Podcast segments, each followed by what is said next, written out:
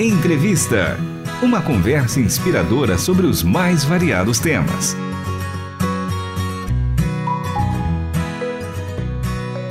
Olá, eu sou Michele Gomes e está começando mais um episódio do programa Entrevista. E hoje a gente recebe novamente o pastor Elias Costa e Silva Júnior. Ele que é missionário da Jocum no Texas, nos Estados Unidos. E se você perdeu o início dessa conversa, fica a dica, vai lá no nosso site em rtmbrasil.org.br, ouça a primeira parte, onde nós falamos sobre o chamado que ele teve para servir lá nos Estados Unidos, alguns mitos que algumas pessoas né, acreditam, mas missionário na América, nos Estados Unidos, é necessário? Você vai entender um pouco da história dele e como que foi esse chamado e como Deus tem impactado a vida dele, da família e das pessoas que têm convivido com eles também e têm testemunhado da graça de Deus e da provisão de Deus. E nós, inclusive, é, finalizamos o episódio anterior falando de algo que eu tenho certeza que vai tocar o seu coração, porque é um testemunho muito impactante. O pastor Elias e a sua família já estão lá nos Estados Unidos há 10 anos, uma década, e nesse período muita coisa aconteceu. Então hoje ele vai contar pra gente sobre uma etapa, né, difícil, mas que com a graça de Deus, ele e a família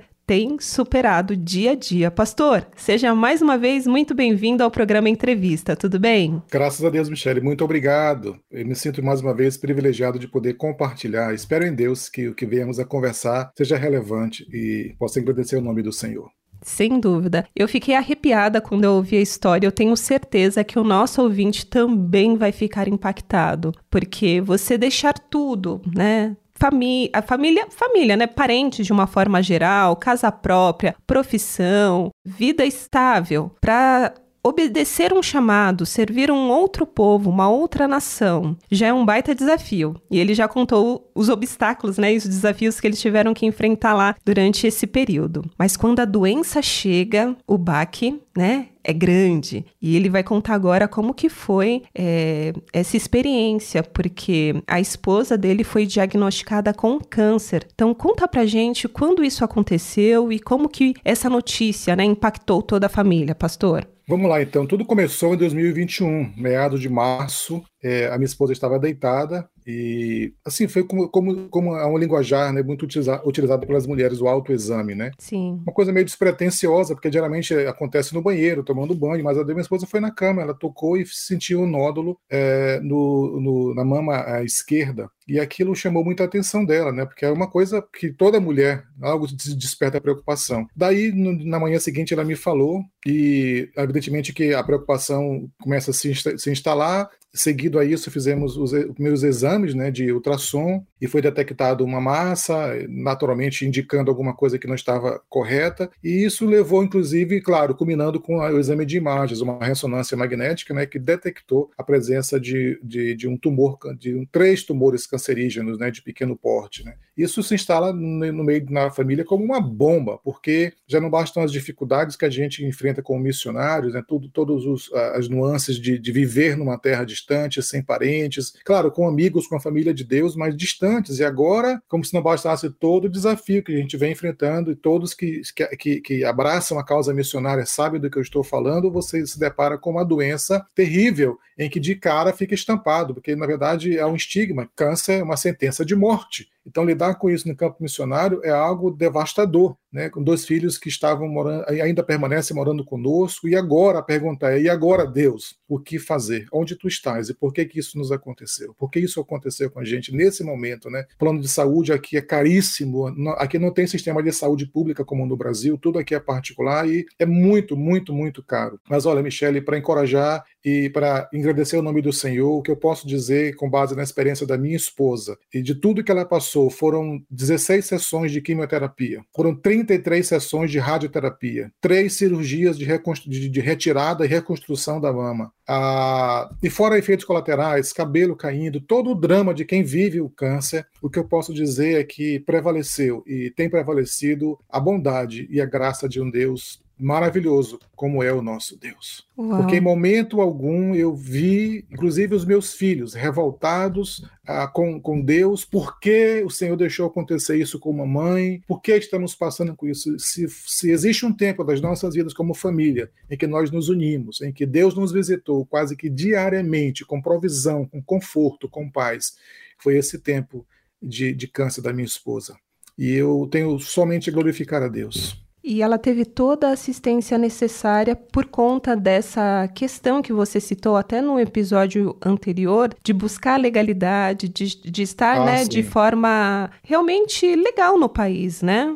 Sim, sem dúvida, isso contou muito, porque desde 2017, 2016 que eu venho declarando imposto de renda, mesmo sem a necessidade legal, mas para constar que eu estou no país e quero. Então, tudo isso foi positivo, porque foi o meu imposto de renda que foi utilizado como, como comprovação de, de renda, essa que é a verdade, para que, baseada na minha renda, é, eu tivesse o plano de saúde, que é o. É, é isso que eu digo, é o milagre do Senhor, é, é, é Deus agindo de maneira que a gente só tem a agradecer, porque o nosso plano de saúde, o nosso plano de saúde saúde hoje é o melhor plano que tem no hospital, que é o melhor hospital da cidade. Inclusive, é referência no tratamento de câncer nos Estados Unidos. Pessoas vêm de outros estados, outros lugares para tratar câncer aqui na cidade onde nós moramos. Então, tudo isso é você olhar a história de José e, seja, de alguma forma, se identificar com as etapas do sofrimento, mas lá na frente havia um propósito de um Deus que nunca deixou de olhar para trás e guiar você em cada etapa dessa. E depois de todo esse processo, é, foi constatado uma remissão mesmo do, do, do tumor. Foi Dela, um... sim, foi, foi feito todo o processo, zerou, livre do câncer. Quando minha esposa, aí sim, aí teve esse, esse momento de alegria, né? Porque agora a coisa parece que. E aí se instala uma outra, uma outra crise em nossa família, né? Conta para o nosso ouvinte o que houve.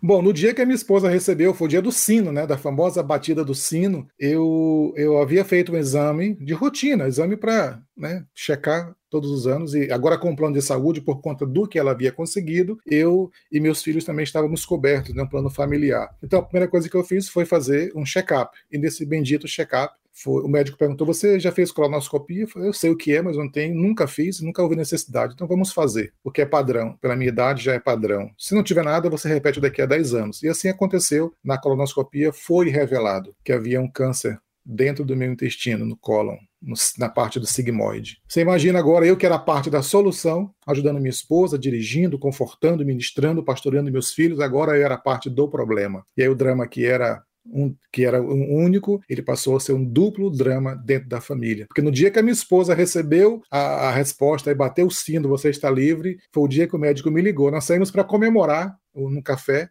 e nós é, o telefonema no mesmo momento da alegria, a confirmação da biópsia que tinha dado positivo para câncer estágio 4 com metástase no fígado. Esse, esse foi o meu diagnóstico. Câncer de cólon, estágio 4, com metástase no fígado. Só no meu fígado eu, eu, eu, tinha mais de 20 tumores cancerígenos. 20, 20 tumores? Mais de 20 tumores. E você não sentia nada? Absolutamente nada. Essa é uma, coisa que eu também só, só tenho a agradecer a Deus, porque nenhum sintoma de quem tem esse tipo de câncer eu desenvolvi. Nada. Sabe que é nada, Michele? Absolutamente nada. Eu estava completamente assintomático. Mas aprove a Deus me revelar o que estava acontecendo através de um exame de rotina. Por isso, aconselho você que me ouve, procure um médico. Procure um médico que faça a sua prevenção. Não não, ignore, porque é um fato, é uma realidade. E eu imagino que nesse dia, que era de festa, de celebrar né, a cura do câncer da sua esposa, você recebe esse diagnóstico que mistura de sentimentos, eu acho que tomou conta de toda a família. Mas como que foi é, reagir a tudo isso? Michelle, é difícil explicar em palavras, porque é algo que você.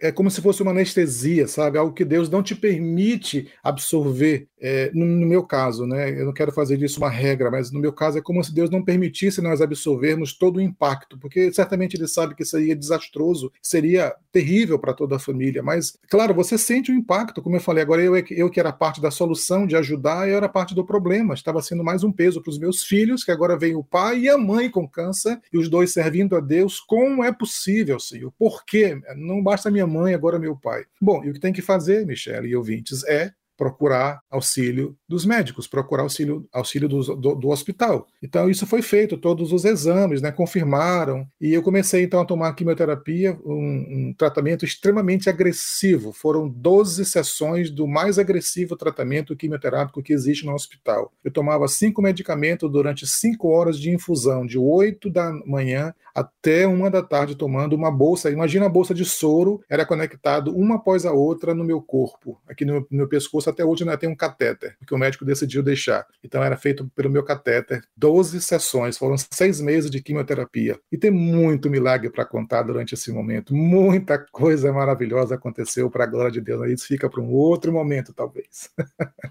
A gente vai continuar então essa conversa, porque sem dúvida, mesmo no sofrimento, a gente vê o cuidado e a graça de Deus e você pôde experimentar de, de experiências sobrenaturais, sem dúvida, que revelaram Deus de uma maneira muito especial, não foi, pastor? Sem dúvida alguma, o meu Deus é o Deus do impossível e ele cuida. E para você saber quais foram essas experiências, né, e esses milagres que o pastor Elias, que é missionário da Jocum lá no Texas, tem experimentou nesse tratamento contra o câncer, acompanhe o próximo episódio. A conversa tá boa, mas o tempo sempre passa muito rápido, então eu te encontro no próximo episódio. Pastor, a gente continua esse bate-papo. Combinado? Sem dúvida alguma, combinado. Estamos aqui aguardando você então no próximo episódio. Muito bem. Então hoje produção e apresentação de Michele Gomes e trabalhos técnicos de Luiz Felipe Pereira, Pedro Campos e Tiago Lisa. Até o próximo entrevista. Você acabou de ouvir Entrevista. Realização Transmundial.